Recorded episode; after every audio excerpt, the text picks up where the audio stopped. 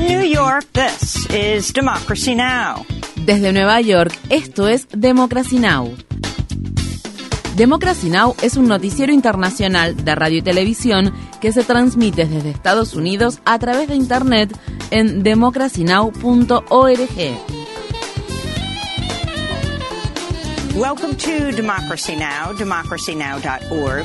Bienvenidos a Democracy Now! en español democracynow.org barra es, el informativo de Guerra y Paz con Amy Goodman.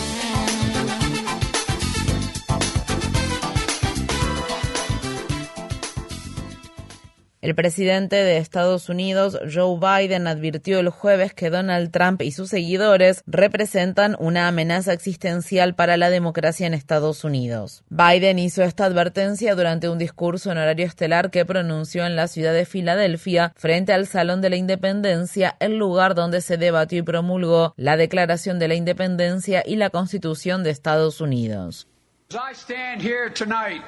Mientras estoy aquí esta noche, la igualdad y la democracia en Estados Unidos están siendo atacadas. Donald Trump y sus aliados republicanos representan un extremismo que amenaza los cimientos mismos de nuestra república.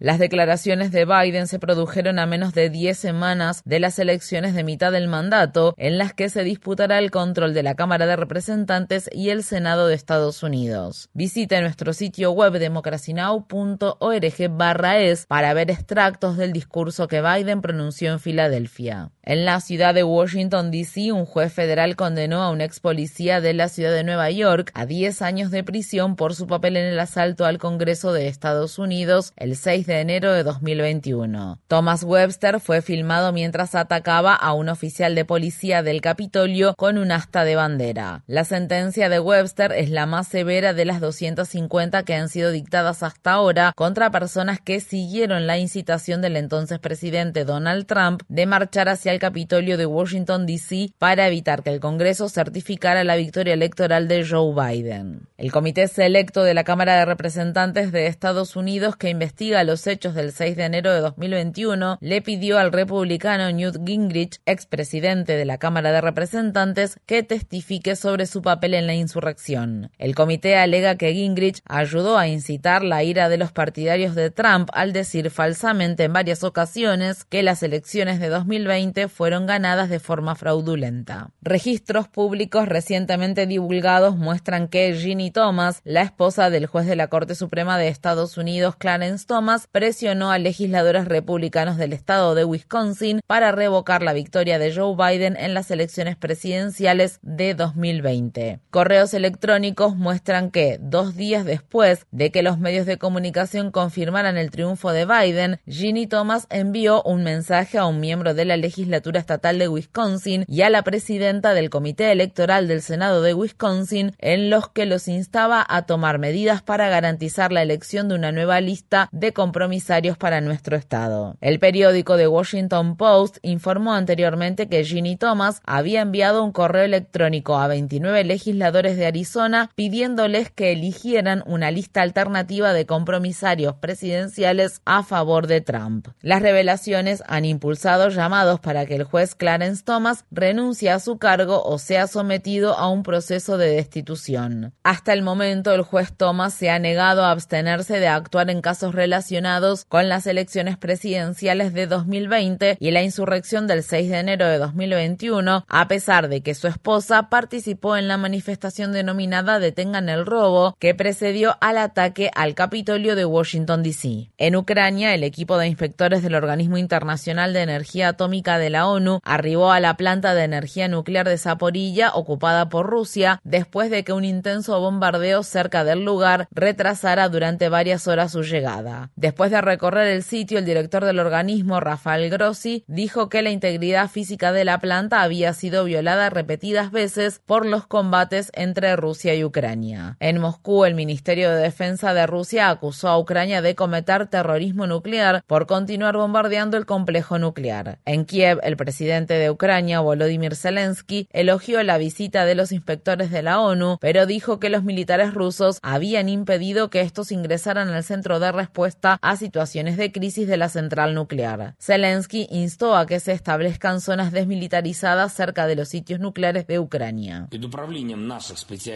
Durante más de tres décadas, nuestros especialistas han gestionado cinco instalaciones, la estación de Chernóbil y cuatro centrales nucleares en funcionamiento.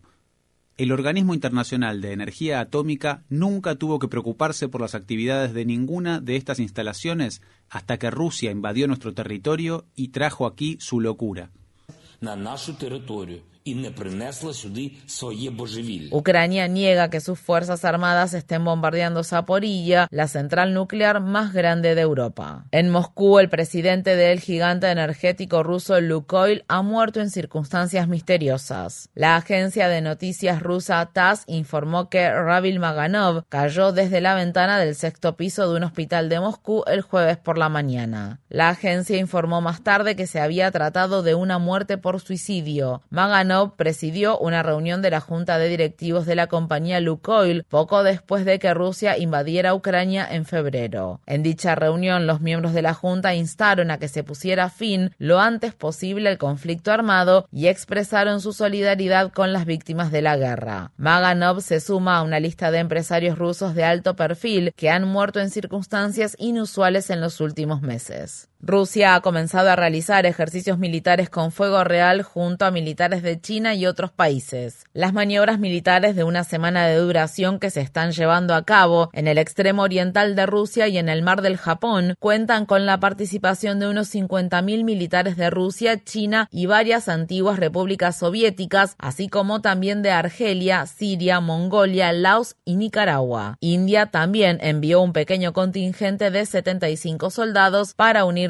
a los ejercicios. Esto se produce al tiempo que una fuerza combinada de militares de Corea del Sur y Estados Unidos está realizando ejercicios con fuego real, los más grandes en años, a menos de 32 kilómetros de la frontera con Corea del Norte y solo dos semanas después de que las Fuerzas Armadas de Australia y Canadá se unieran a los ejercicios militares liderados por Estados Unidos frente a la costa de Hawái con militares de Corea del Sur y Japón. El gobierno de Taiwán afirma que ha derribado un dron civil procedente de China por primera vez. El jueves el primer ministro de Taiwán dijo que su gobierno había respondido de manera apropiada a las repetidas incursiones de aviones no tripulados que suelen cruzar el estrecho de Taiwán.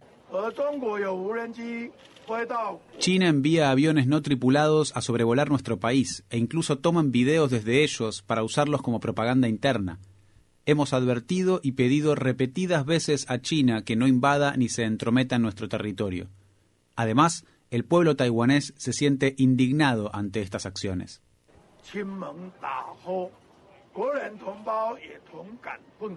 En Afganistán, al menos 18 personas murieron y 21 resultaron heridas en un atentado con bomba contra una mezquita de la ciudad de Herat al oeste del país. La explosión se produjo durante las oraciones del mediodía del viernes. Entre los muertos se encontraba el destacado clérigo Mujibul Rahman Ansari, una persona cercana a los talibanes. Ansari es el segundo clérigo a favor de los talibanes que ha sido asesinado en el último mes.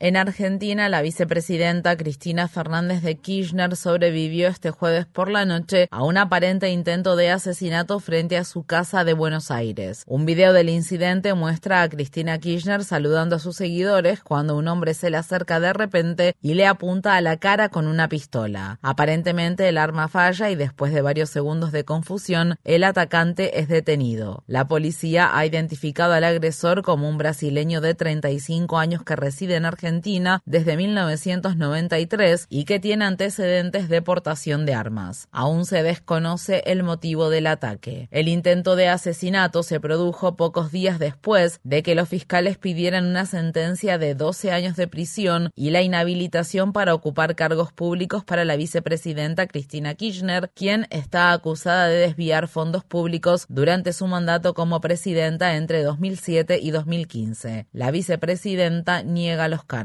Miles de personas se manifestaron este jueves por la noche en Santiago de Chile en los últimos instantes de las campañas a favor y en contra de una nueva constitución antes del referéndum nacional que se celebrará este domingo. La ciudadanía chilena decidirá si se reemplaza o no la constitución creada durante la dictadura de Augusto Pinochet, quien llegó al poder en 1973 en un golpe de Estado que recibió el respaldo de Estados Unidos. El nuevo proyecto de constitución consagra derechos humanos y programas sociales, incluido el acceso universal y gratuito a la atención médica, a la educación superior y a los derechos reproductivos. Estas fueron las palabras expresadas por Carlos Díaz, presidente del Colegio de Profesoras y Profesores de Chile. Las profesoras y profesores de Chile, este 4 de septiembre votamos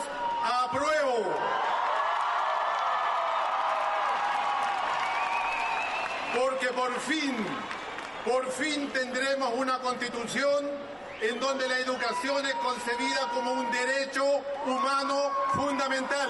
La sobrina de la periodista palestino-estadounidense que murió a causa de disparos efectuados por militares israelíes exige que el gobierno de Biden inicie una investigación formal independiente sobre su muerte. A pesar de vestir un uniforme que la identificaba como trabajadora de los medios, Jirin Abu Akleh recibió un disparo mortal en la cabeza el 11 de mayo pasado mientras cubría una incursión militar israelí en los territorios ocupados de Cisjordania. Varios medios de comunicación, incluidos la cadena de noticias CNN, el periódico The New York Times y la cadena Al Jazeera, han determinado que fueron las Fuerzas Armadas israelíes las que mataron a Abu Akleh. Lina Abu Akleh, sobrina de la periodista, habló este jueves desde la sede del Club Nacional de Prensa, donde participó en la ceremonia de entrega de un premio póstumo para Shirin. Lina dijo que el presidente Joe Biden no ha hecho nada para que Israel rinda cuentas por el asesinato de su tía.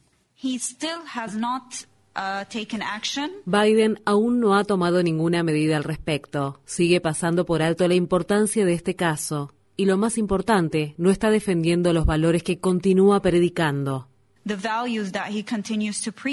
El número de agresiones sexuales denunciadas por miembros del Servicio Militar de Estados Unidos aumentó un 13% en 2021. Según la agencia de noticias Associated Press, funcionarios militares y de defensa de Estados Unidos atribuyeron el aumento de las agresiones sexuales al alivio de las restricciones impuestas por el coronavirus. En una encuesta, unos 36.000 miembros del Servicio Militar estadounidense indicaron que habían experimentado contactos sexuales no deseados, casi el doble del número informado en 2018. En Estados Unidos, legisladores del estado de California aprobaron un presupuesto de 54 mil millones de dólares para combatir la crisis del cambio climático. La legislación impone nuevos límites a proyectos de extracción de petróleo y gas y dispone que para 2035 el 90% de la electricidad consumida por el estado debe provenir de fuentes de energía renovables. El proyecto de ley también asigna miles de millones de dólares para la compra de vehículos eléctricos y de manera controvertida pospone el cierre planificado de la última central nuclear activa de California, la central nuclear Diablo Canyon, una planta de medio siglo de antigüedad ubicada al norte de la ciudad de Los Ángeles. La construcción de la planta nuclear comenzó en 1968. Desde entonces se han descubierto varias fallas sísmicas cerca del sitio, lo que genera temores de que un terremoto o un tsunami puedan desencadenar un accidente nuclear como el ocurrido en 2011 en la planta de energía de Fukushima en Japón. En la ciudad estadounidense de Columbus, en el estado de Ohio, la familia del joven negro que murió por disparos de la policía en su propio apartamento a pesar de estar desarmado, ha pedido que el oficial de policía involucrado en el hecho rinda cuentas. El martes por la mañana, un oficial de policía abrió la puerta del dormitorio de Donovan Lewis, de 20 años, y mató a tiros al joven. La policía afirma que el hecho sucedió durante la ejecución de una orden de arresto pendiente. Las imágenes de la cámara corporal muestran que Ricky Anderson, un experimentado agente con 30 años de servicio, le disparó a Luis al segundo de abrir la puerta del dormitorio. Luego los oficiales esposaron a Luis, quien murió menos de una hora después en un hospital. Estas fueron las palabras expresadas por el abogado de la familia de Donovan Lewis.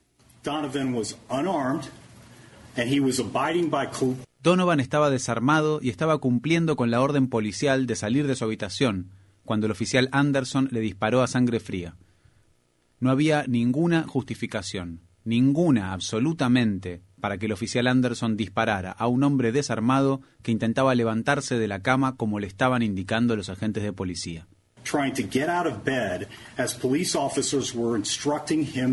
El senador estadounidense Bernie Sanders se unió a una manifestación de trabajadores ferroviarios británicos en huelga en Londres y dijo que los trabajadores deben unirse para luchar contra la avaricia corporativa y los multimillonarios que acumulan más riqueza. Esta es la última de una serie de huelgas que han afectado la red de transporte del Reino Unido en los últimos meses. Los trabajadores exigen mejores condiciones laborales y salarios que acompasen los altos índices de inflación.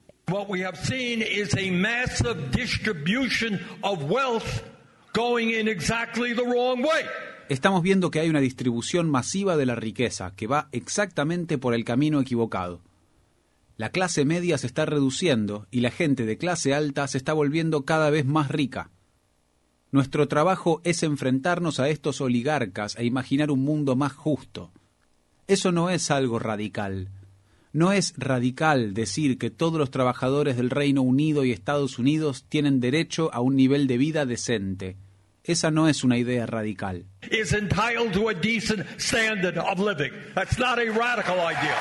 Estas fueron las palabras expresadas en el Reino Unido por el senador independiente de Vermont, Bernie Sanders. Visite democracynow.org para ver este lunes el programa sobre el Día del Trabajo, en el que habrá un reportaje especial sobre Howard Thinn, que incluye un importante discurso que pronunció en la Universidad de Vermont, ciudad de Burlington.